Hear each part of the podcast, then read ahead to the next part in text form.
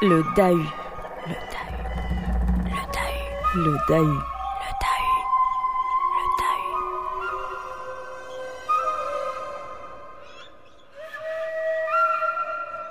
Le Dahu. Le Dahu. À flanc de culture.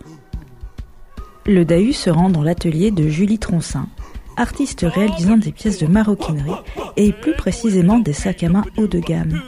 Son atelier se situe à la Morinerie à Saint-Pierre-des-Corps en Indre-et-Loire. Elle nous fait découvrir les étapes de création d'un sac. En forme, il est vraiment sympa, on dirait un petit livre. Enfin, un beau livre. Donc la petite, euh, petite cire d'abeille sur les tranches, ce qui permet euh, de donner un côté satiné parce que là en fait j'ai plaqué la teinte sur toutes les tranches et elle est, euh, elle est légèrement mate. Alors c'est pas dérangeant mais ce petit côté satiné en fait ça va aller avec la couleur du cuir. Voilà le satiné du cuir donc je préfère. Et puis en plus ça rend la, la tranche imperméable.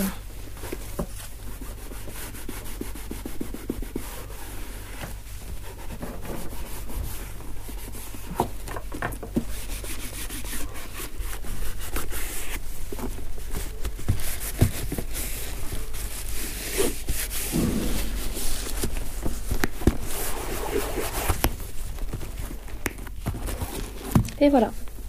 Celui-ci est vraiment terminé. Je vais pouvoir le laisser partir. Ouais. Alors, madame la cliente, qu'est-ce que vous pensez de votre sac? Mais il est très beau. Comment on choisit un cuir? C'est vachement au ressenti et au toucher. En fait, euh, j'aime bien toucher la matière, de sentir que le cuir est pas sec. Et euh, je mets ma main en dessous et euh, je teste un peu. euh, moi, j'appelle ça la rondeur du cuir. Il y a certainement des termes techniques euh, pour les coupeurs et pour tous ceux qui sélectionnent les cuirs. Je, trouve que le cuir est rond et je vérifie en fait comment il va comment il va froisser. Donc, je le froisse pas complètement, autrement ça casse les fibres du cuir. Là, ce- c'est un cuir qui est quand même relativement souple. C'est du c'est du veau grainé hydrocalf, on appelle ça. Celui-là, je l'aime beaucoup parce que dans son processus de tannage, à la fin, en fait, il est, placé dans un rouleau et on vient reproduire un faux grain sur la fleur. Et euh, là, on a en fait, on a deux noirs, on a deux nuances de noir. On a un noir un peu plus clair et à la fin, ils ont passé un rouleau. euh, une fois que le grain a été formé, on a un noir plus clair et un noir plus foncé, c'est ce qui lui donne vachement de profondeur. Le revers, c'est qu'on voit euh, le moindre défaut dans la matière. Là, à l'atelier, sur du veau, c'est mon cuir de premier choix. On a quasiment une utilisation à 100% de la peau, ce qui est quand même assez, assez agréable euh, en termes de, coût parce que euh, est quand même sur des peaux à entre 98 et euh, 140 euros le mètre carré à peu près. Quand on peut tout utiliser au maximum, euh, bah, c'est quand même pas mal. J'aimerais bien euh, montrer un cuir sec. Ah, j'en ai un là. Et un cuir qui ne l'est pas, ici. Donc là, j'ai pris deux chèvres.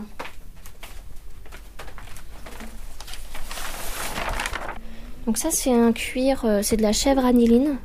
Euh, le principe d'un- d'une chèvre aniline, c'est que c'est très très peu recouvert. Là, euh, on a un cuir qui est très peu recouvert. Et euh, si tu touches, on a presque le toucher de la peau naturelle. Donc voilà. Ça, c'est des cuirs super intéressants. Celui-ci, c'est un cuir extrêmement sec. D'ailleurs, tu le vois visuellement. Il fait cartonner en fait. voilà. Donc là, soit le côté rond dont je te parlais tout à l'heure, mais là, tu vois, dès que tu vas le plier un peu, il va marquer, quoi. Tu sens qu'il va casser, quoi. Tu vas pouvoir le froisser facilement. Donc celui-ci, pour l'instant, j'ai pas trouvé encore d'intérêt à l'utiliser. Mais étant donné que c'est de la peau et que c'est, enfin, que c'est du cuir, ça vient d'un animal, j'aimerais bien arriver à lui trouver une utilité. Et là, tu entends. Ça, c'est une peau très sèche. Et là, C'est une peau qui a, qui, été nourrie. On dans le processus de tannage, elle est. euh, et on le sent même au toucher, mais aussi euh, du coup au son. Voilà. Ça, c'est intéressant aussi. C'est aussi la chèvre. On va continuer dans le domaine de la chèvre. Donc, là, généralement, la chèvre, on l'utilise en doublure.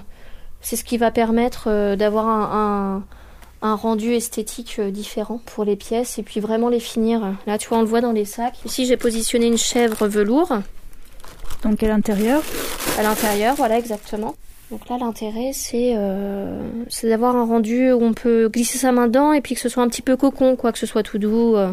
La chèvre velours, on a poncé euh, la fleur parce que la fleur n'avait pas d'intérêt plus que ça et qu'on voulait le, le traiter autrement, euh, plutôt avec le velours, euh, donc le côté plutôt euh, euh, chair de la, de la peau, quoi.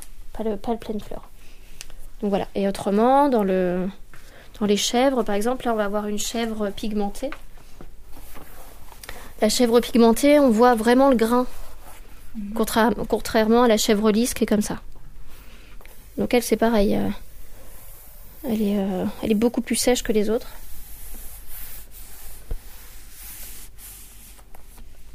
Ça, c'est une chèvre lisse, donc beaucoup plus fine. euh, on voit qu'elle était un peu vernie celle-ci. C'est ce qui donne l'aspect brillant alors. Ouais.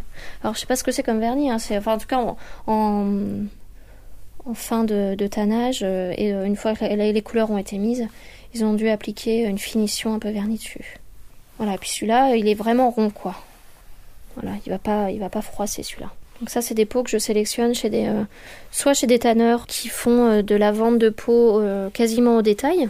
Parce que moi j'ai une petite production, je suis pas, euh, j'achète quelques pots par mois, mais sur les doublures un peu plus, mais sur les grandes pots c'est un peu compliqué d'acheter euh, 20 pots à la couleur, donc il y a certains tanneurs ils demandent des minimums à la commande, donc on peut pas. Et euh, sinon le reste je les achète chez des revendeurs. euh, c'est un petit peu au petit bonheur la chance quoi, c'est un peu les, les puces quoi. Donc on va trouver des couleurs qui vont nous plaire, qui vont pas nous plaire, des matières qui vont nous surprendre. Donc tu me posais la question tout à l'heure, euh, savoir si j'avais déjà une idée de mes couleurs de peau ou pas. J'ai mes couleurs, on va dire classiques, avec le camel, le noir, le bleu marine. Ça c'est des couleurs que j'achète généralement chez mes tanneurs directement.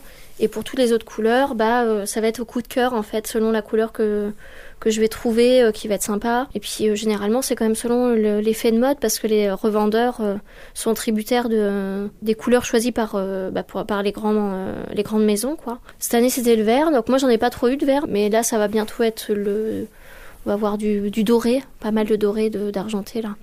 Donc là, il y en a déjà pas mal chez les tanneurs, donc euh, moi, c'est pas trop ma tasse de thé, donc bah, je suis obligée de, de fonctionner un peu sur les réserves en ce moment parce que.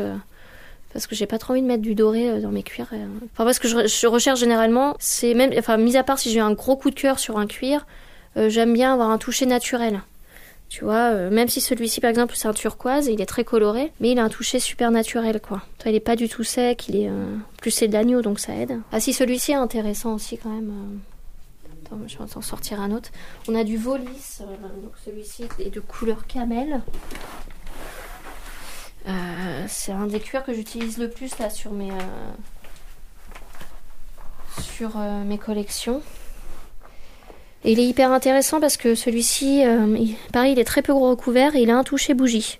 Si tu veux toucher, on a l'impression d'avoir une bougie entre les mains. Donc c'est hyper intéressant. Donc il a un petit peu de, il a son, quand tu te frottes les doigts après, tu entends que ça, ça, ça sous les doigts. Donc il y a un peu de gras du cuir, c'est normal. On peut s'amuser à, à façon avec celui-ci, c'est génial. Parce qu'il va brunir dans le temps selon comment on va le frotter, comment on va le manipuler. Mais en fait, les, possibilités sont assez, assez chouettes. Et vu que c'est un cuir qui est pareil, très peu recouvert, donc il n'y a quasiment pas de vernis, euh, tout ça, du coup, on voit vraiment toute, euh, toute la peau là. Par exemple, là, on est sur un collet, c'est au niveau du cou. Euh, Donc là, on voit toutes les rides du cou de la bête. Nous, ça serait pareil pour les, les dessous de bras, par exemple. Quand on commence à vieillir, on a la peau qui fripe. Bah là, c'est pareil, quoi. C'est vraiment les rides qui se forment, liées au mouvement, quoi. Et c'est hyper intéressant, c'est hyper graphique à travailler, c'est intéressant. Enfin, j'aime bien. Au niveau des matières premières, ça te coûte combien en fait euh, au départ? Sans tout le travail que tu mets dessus après Bah, par exemple, sur la pochette de soirée là que j'ai vendue euh, à ma cliente qui vient de partir, euh, sur ce modèle-là, il y a déjà, euh, donc elle m'a versé les arts euh, pour la pochette. Il y avait 260 et quelques, 262 à peu près euh, de matières premières sur un- une pochette à 500 euh, et quelques. Là, on a euh, vu que c'est des pièces de très haute gamme euh, avec un cuir qui est entre 98, celui-ci, je crois que c'est 110 euros le mètre carré. Le taux du prix de la matière première est vachement importante, mais en, en règle générale, on est à peu près à, à un tiers du prix. J'arrive à, hum, à calculer de façon au plus juste, à pas être à plus d'un tiers du prix de la, de la, de la pièce. Pour les sacs. Autrement, c'est euh, invendable et puis il faut le but, c'est quand même de faire des belles pièces, se faire plaisir et puis de pouvoir quand même un, petit peu manger. Sur un sac comme euh, le cabas que tu vois là, le bleu, on est à peu près à, 120 euros de matière sur l'autre là. Donc, il y a beaucoup plus de cuir évidemment, euh, mais c'est doublé avec un Liberty. Donc le Liberty est quand même un peu moins cher au mètre carré, il est au mètre linéaire, pardon, il est à 25 euros. Donc là, c'est un peu plus un peu plus accessible. Les finitions sont pas les mêmes, tout ça. Donc là, oui, j'arrive à, à être sur les un tiers à peu près. Si je m'en sors bien, si j'arrive à bien sélectionner les matières, j'arrive encore à diminuer les un tiers, mais c'est vraiment compliqué. Après, je passe plus de temps sur la sélection des matières et sur les finitions, donc au bout du compte, euh, finalement, euh, ça revient à peu près au même. Et tu vises quelle clientèle? De toute façon, en maroquinerie, euh, soit tu fais le choix d'aller que chez des revendeurs et d'avoir des cuirs un tout petit peu moins chers, et auquel cas tu peux arriver à, vendre pas trop cher. Soit tu fais le choix quand même de faire quelques pièces un peu plus haut de gamme. Et là, moi, ma clientèle, j'ai un peu plus viser sur du haut de gamme. Ouais, au-delà du rapport économique, euh, c'est vrai que j'ai un côté un peu trop perfectionniste. Du coup, je perds beaucoup de temps sur mes pièces, sur certaines pièces. Donc, euh, autant que je sois sur du haut de gamme euh, et vraiment que je m'éclate. En fait, mon, mon père était menuisier ébéniste. Enfin, j'ai toujours vécu dans un secteur artisanal avec avec ma famille. Ma mère faisait de la, était peintre en décoration de meubles anciens. J'ai toujours baigné là-dedans, donc sur la restauration, sur le fait d'être patient sur sur une tâche je me suis éprouvée dans ma patience, tout ça dans l'apprentissage, mais du coup c'est vrai que maintenant euh, j'ai du mal à, à, faire autrement quoi. Puis euh, ça me fait plaisir euh, quand j'ai terminé ma pièce et que visuellement bah, c'est vraiment une satisfaction énorme. Tu disais aussi qu'il y a l'idée de contenter l'œil et le toucher en fait et la main. tout à fait, bah, l'idée de contenter au maximum, autant dans les courbes, dans les recherches de courbes, donc essayer de rester le plus, plus sobre possible pour éviter d'en rajouter parce que des fois on se dit que plus on va en rajouter sur la pièce et plus ça va l'ornementer, plus il va y avoir de matière. Et finalement, moi j'essaye de travailler en épurant au maximum pour euh, pas fatiguer l'œil, pour pas qu'on se lasse de la pièce pour euh, que dans 15 ans on ait encore envie d'apporter parce que effectivement le sac doré il peut être sympa une année mais euh, j'ai peur que en tout cas à mon goût on s'y retrouve pas dans 15 ans quoi. Déjà, avoir une peau, c'est quand même issu d'un animal, donc il y a aussi le respect de la, de la, bête qui a été tuée pour sa viande au départ, parce que ces mes cuirs viennent de, en tout cas de l'agroalimentaire. Vu que c'est une matière durable, autant euh, essayer de la faire durer dans son style. Alors je dis pas que c'est, euh, c'est facile parce que j'ai pas, en tout cas j'ai pas la prétention d'y arriver, mais en tout cas j'essaye d'y tendre, à faire perdurer la pièce. Donc euh, quitte à la faire perdurer, autant la la concevoir avec le maximum de qualité possible, quoi. Dans une grille de, on va dire, de, de raisonnabilité pour pouvoir en, vivre aussi. Enfin, je pense qu'il n'y a pas un, un, maroquinier qui serait pas fier de voir sa pièce euh, dans 15 ans portée sur quelqu'un, parce que déjà c'est un critère euh, comme quoi on a bien fait notre travail. Bah, la pièce plaît toujours. Moi j'ai hâte de voir dans 15 ans euh, déjà mes pièces comment elles ont vécu, savoir si j'étais à la hauteur de mes attentes, puis de voir les gens comment ils, comment ils ont vécu avec et l'histoire qu'ils ont mis dedans quoi. Donc une fois qu'on a choisi le cuir, qu'est-ce qui se passe Ce qui se passe, c'est que euh, il y a l'étape de, de, travail sur le prototype. Donc là, euh, ça c'est déjà fait. Mhm. Donc on a les gabarits carton. Je vais euh, sortir un gabarit carton avec, enfin tous les gabarits carton d'un modèle, et je vais tout positionner sur la peau. Idéalement, ce que j'essaye de faire, c'est maximiser, enfin avoir un critère entre les défauts de la peau. Donc on, on regarde tous les défauts de la peau avec la lumière blanche qui est là au niveau de, du plan de travail. Euh, j'étale tout et je regarde comment me, euh, maximiser euh, l'utilisation de la peau. Bon, alors je regarde, tu vois, l'élasticité du cuir, je teste tous les endroits, je regarde en dessous, tout ça. Je regarde tous les endroits qui sont pas du tout utilisables. Là, par exemple, ici. Oui, là, le, le cuir a l'air attaqué ou gratté ou. Oui, là, on voit que du coup, hop, je mets un petit coup de crayon blanc pour montrer toutes les zones en fait qui sont pas du tout exploitables. Là, tu vois, ici, c'est la, partie en dessous de la jambe. Donc c'est des parties comme pour nos dessous de bras quand on vieillit, qui deviennent très très souples et qui sont pas du tout utilisables, tu vois. Elles ont trop d'élasticité, euh, le derme et l'épiderme se, se tiennent pas bien, enfin c'est un peu galère quoi. Et ensuite du coup je prends un gabarit. J'ai ma petite valise. Ça c'est un petit peu la caverne d'Alibaba. Euh. Euh, là où des fois je vais chiner en brocante différents modèles parce que j'aime bien m'inspirer de, ce qui a déjà été fait en termes de soufflet, en termes de les enchappes, on appelle ça au niveau des poignets, en fait, c'est la fin des, des poignets. Du coup, j'ai prototypé un petit peu euh, euh, toutes mes pièces. Donc là, il y a par exemple, on voit le sac cabas euh, qui est coupé ici avec le fond, la pièce intérieure pour y mettre le top aimant, l'enchappe de lance qui vient là. Et j'ai tous mes modèles qui sont plus ou moins bien rangés de façon aléatoire. Bah voilà, ça sera une poche, par exemple, une poche euh, de portefeuille, euh, un compagnon zippé. Elle vient comme ça, et donc à l'intérieur, il y a une poche zippée. Euh, ça va être les prochains modèles que je vais faire. Donc du coup, on va le faire sur cette peau-là. Donc le fameux cuir de chèvre rouge sombre. Celui-ci, je l'utilise généralement pour des doublures de porte-monnaie justement. Donc je positionne mon gabarit carton. Pour être à l'aise, généralement je positionne un poids. Donc là, en l'occurrence, c'est un ancien fer à repasser en fonte. Donc du coup, je le positionne bien sur la pièce. Tu vois, ici, je sais que ça va être le fond de la pièce, donc je peux me permettre, c'est une, zone qui va être très peu visible, je peux me permettre de mettre les défauts à, cet endroit-là. Parce que tout ça, en fait, c'est recouvert. Le client va pas le voir et, euh, autant que le, le, cuir soit utilisé. Donc là, je vais prendre mon outil et je vais pouvoir découper.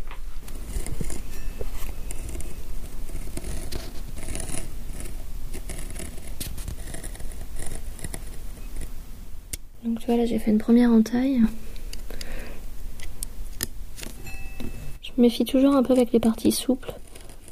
Parce qu'elles peuvent bouger. Toi si tu maintiens pas bien en dessous, en fait ça risque de, de faire une coupe qui ne sera pas droite.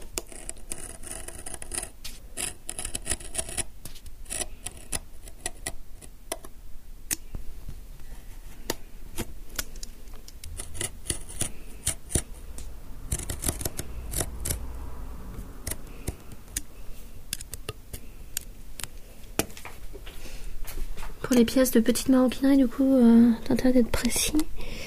Donc j'essaye de faire des angles. Toi, je termine toujours mes angles avec le couteau à parer. Parce que... Là, pour l'instant, j'avais fait ma coupe euh, au cutter.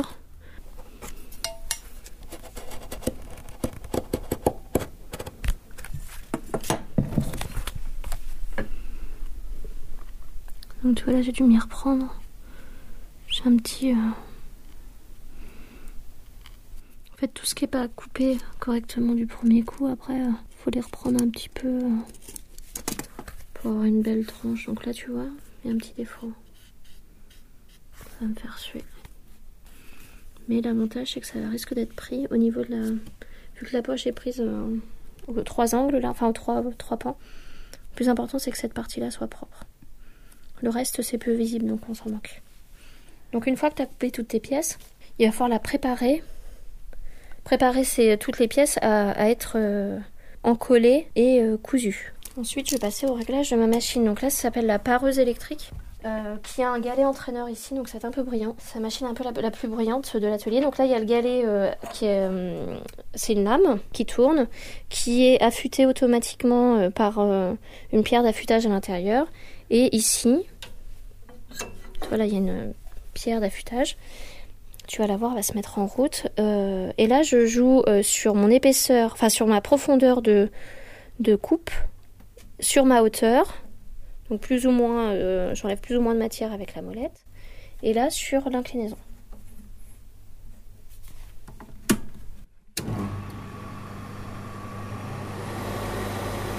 Et en fait, la machine, elle permet aussi de tout aspirer. Donc ça veut dire qu'en fait j'ai mes bacs de rétention de gros copeaux et de poussière de l'autre côté. Donc moi ça me permet de rester dans un endroit relativement propre pour mes matières et c'est quand même pratique. Donc là du coup en fait avant de commencer à parer sur la, sur la, pièce, euh, je prends des chutes pour tester euh, l'épaisseur que je veux vraiment avoir. Voilà, donc là par exemple c'est beaucoup trop fin, t'as vu ça a tout retiré.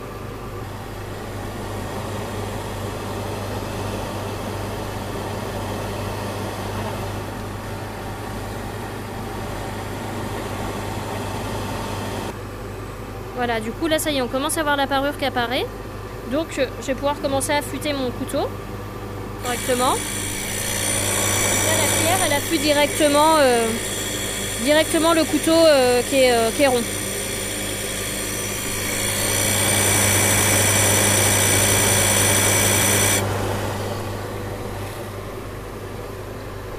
Ensuite je termine mon affûtage avec du, de la toile émery pour avoir un une lame vraiment bien affûtée. Tu vois, là, on a presque une, parure qu'on appelle euh, papier à cigarette. Donc, c'est presque des parures à zéro. Tu vois presque à travers. Et ça, ça permet euh, donc soit de replier sa matière et d'avoir euh, un travail très fin. Donc, et de pas forcément. on appelle ça un rembord. Donc, ça, c'est, ça peut être très joli sur la petite maroquinerie soit du coup pour euh, faire des porte-cartes. Donc les porte-cartes, là vu qu'ils sont très fins, bah, ça permet de su- superposer euh, sans, euh, sans avoir des surépaisseurs. Donc là, voilà, il y a cette étape-là. Ensuite, une fois que ta tranche est à, est à ton goût, donc là, on va dire que ça va être un, rembord hein, pour, pour, pour cette pièce. Je vais l'encoller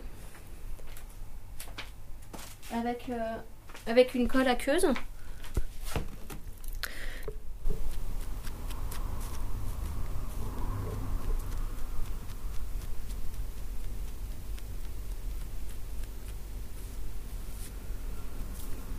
Voilà, pour attendre. En attendant euh, que la colle sèche, parce que du coup elle doit sécher euh, pour qu'elle fasse contact, je prépare mes fils pour la couture. Euh, je vais prendre un fil pas trop, gros, parce que c'est de, la petite maroquinerie, donc on va dire qu'on va prendre ce fil-là en termes de taille, c'est bien, c'est du 800, euh, donc plus le numéro est important, plus le fil est fin. Donc ça c'est du fil de lin au chinois. Euh, qu'on utilise en maroquinerie. euh. Donc là, tu vois, euh, c'est un fil qui est, qui est qu'on appelle frisé. Tu vois, il tourne, donc il est pas prêt en fait. Il va, il va, il va faire des nœuds. Donc, je passe le fil dans un bloc de cire d'abeille naturel, c'est la cire d'abeille un peu plus classique. Donc voilà, ça, ça me poise bien. Ensuite, on prend un chiffon. Je fais rentrer en fait la cire en la chauffant voilà, chauffant, du coup, ça rentre la, la cire dans le, le fil. Et donc, ça permet au fil euh, d'être euh, déjà. euh, il, il, il va, il va pas prendre l'eau, parce que du coup, il y a la cire qui est dedans. Et ça, il, va, il a moins de chances de casser pendant la couture main. Parce que pendant la couture main, du coup, on force quand même sur les fils pour qu'ils se tiennent bien, quoi. Enfin, je fais un, une clé, on appelle ça la clé. Donc, je passe dans l'épaisseur du fil, en fait, je passe le fil, enfin l'aiguille trois fois. Donc c'est des aiguilles rondes, elles sont pas perçantes. hein. Elles sont juste là pour faire la couture. Et ensuite je repasse ça dans le chat et ça me forme une clé. Du coup le, le fil va pas bouger. De l'autre côté pareil. Du coup en fait on, on installe les aiguilles des deux côtés du fil. Et donc du coup en attendant, ici ça a eu le temps d'à peu près sécher. Et donc je vais pouvoir encoller mes parties. Vu que c'est des parties très fines, en principe on, martèle, on martèle euh, la- la- l'encollage. Et là, en fait, avec mon, plioir, donc c'est de l'os, je vais juste euh, maroufler euh, légèrement. Pour avoir. euh.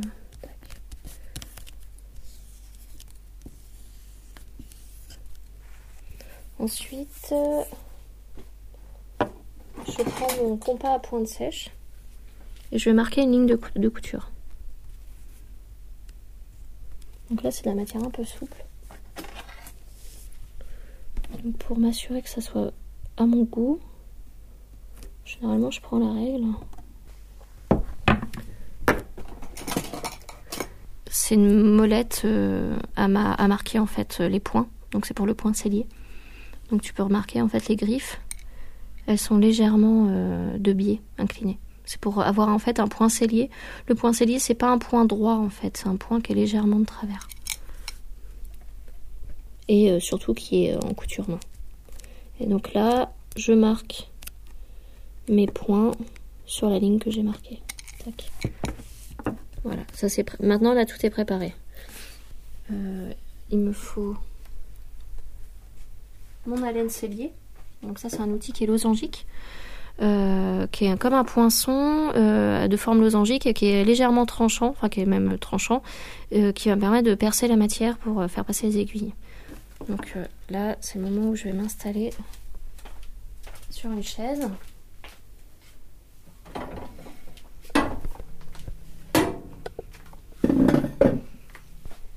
Et donc j'ai pris euh, un- une, grosse pince en bois que je tiens avec, euh, avec mes jambes pour maintenir, en fait ça fait une pince qui va maintenir la pièce de cuir que je viens de marquer avec les points.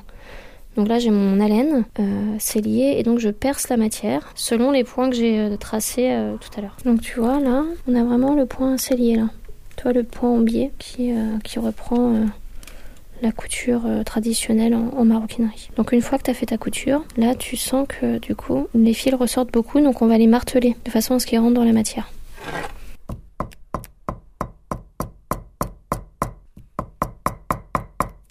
Et donc voilà. Là, le fil ressort plus du tout. Et en fait, l'intérêt de le marteler, ça évite que le fil s'use dans le temps. Pour euh, faire en sorte qu'il y ait le moins de possibilités de, de, zone d'usure euh, avec, euh, avec la couture. donc voilà, ça c'est le point traditionnel. Et je le fais généralement pour des poignets, pour des fonds de sac, enfin des zones qui sont sollicitées par le poids du sac, tout ça, voilà. Donc autrement il y a ça. Et sinon maintenant j'ai quand même une machine qui est vachement bien. Je fais la plupart de mes points euh, à la machine. Et donc c'est une machine triple entraînement qui est euh, généralement euh, c'est la machine de plus ou moins de base pour les maroquiniers avec le canon. Donc ça c'est la tête du canon.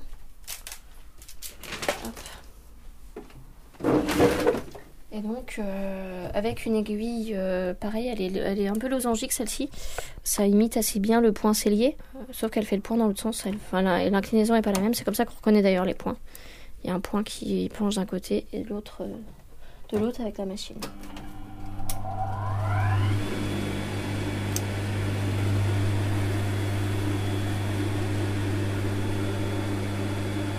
Donc là, je tire bien les fils.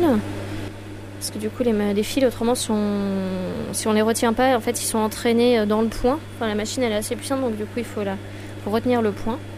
Et donc euh, là, euh, c'est un, moteur positionneur, donc en fait, il va, le point va s'arrêter dans, dans la matière.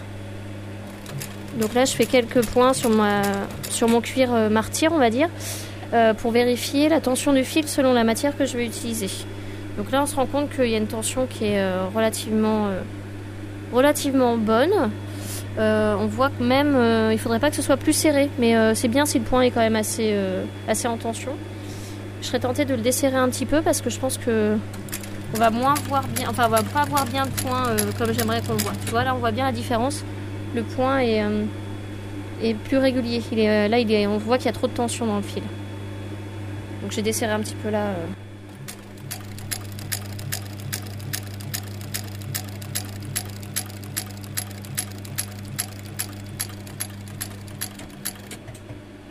J'arrête. je relève le pied.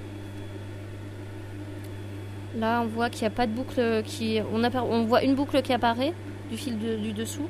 Donc, on fait en sorte qu'il euh, n'y ait pas de boucle ni euh, du fil du dessous de la canette, ni euh, du fil du dessus en dessous. C'est-à-dire que le point va bien tenir dans le temps et que la boucle est faite à l'intérieur et pas à l'extérieur de, la matière. Donc là, si, si la tension est légèrement trop importante, tu desserres et tu recommences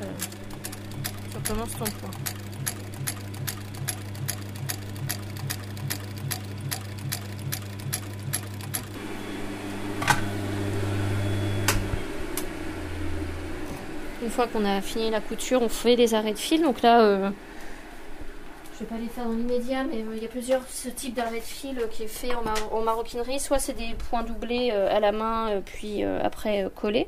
Donc voilà, puis après je remartèle les, points pour euh, être sûr que euh, ça rentre bien dans la matière et que ça use pas le fil. Donc là je suis obligée d'y aller un peu plus fort parce que du coup le fil est, euh, est un petit peu un petit peu plus réfractaire à rentrer dans la matière. Donc voilà, du coup maintenant que c'est martelé, bah, je vais pouvoir continuer mes autres étapes de travail, c'est-à-dire faire le filet sur la tranche, comme on a vu tout à l'heure, mettre de la teinte, la plaquer à chaud. Euh, et une fois que chaque étape euh, des pièces du, sac sont faites, on peut passer à l'assemblage général et ensuite à la mise en forme. Et, et, voilà, on fait la mise en forme, après la livraison, comme on disait tout à l'heure, de la pièce, donc avec contrôle général de la pièce, s'il y a des tâches, s'il y a des points de solidité euh, qui auraient pu m'échapper sur des arrêts de fil, tout ça. Euh, voilà, le nettoyer correctement.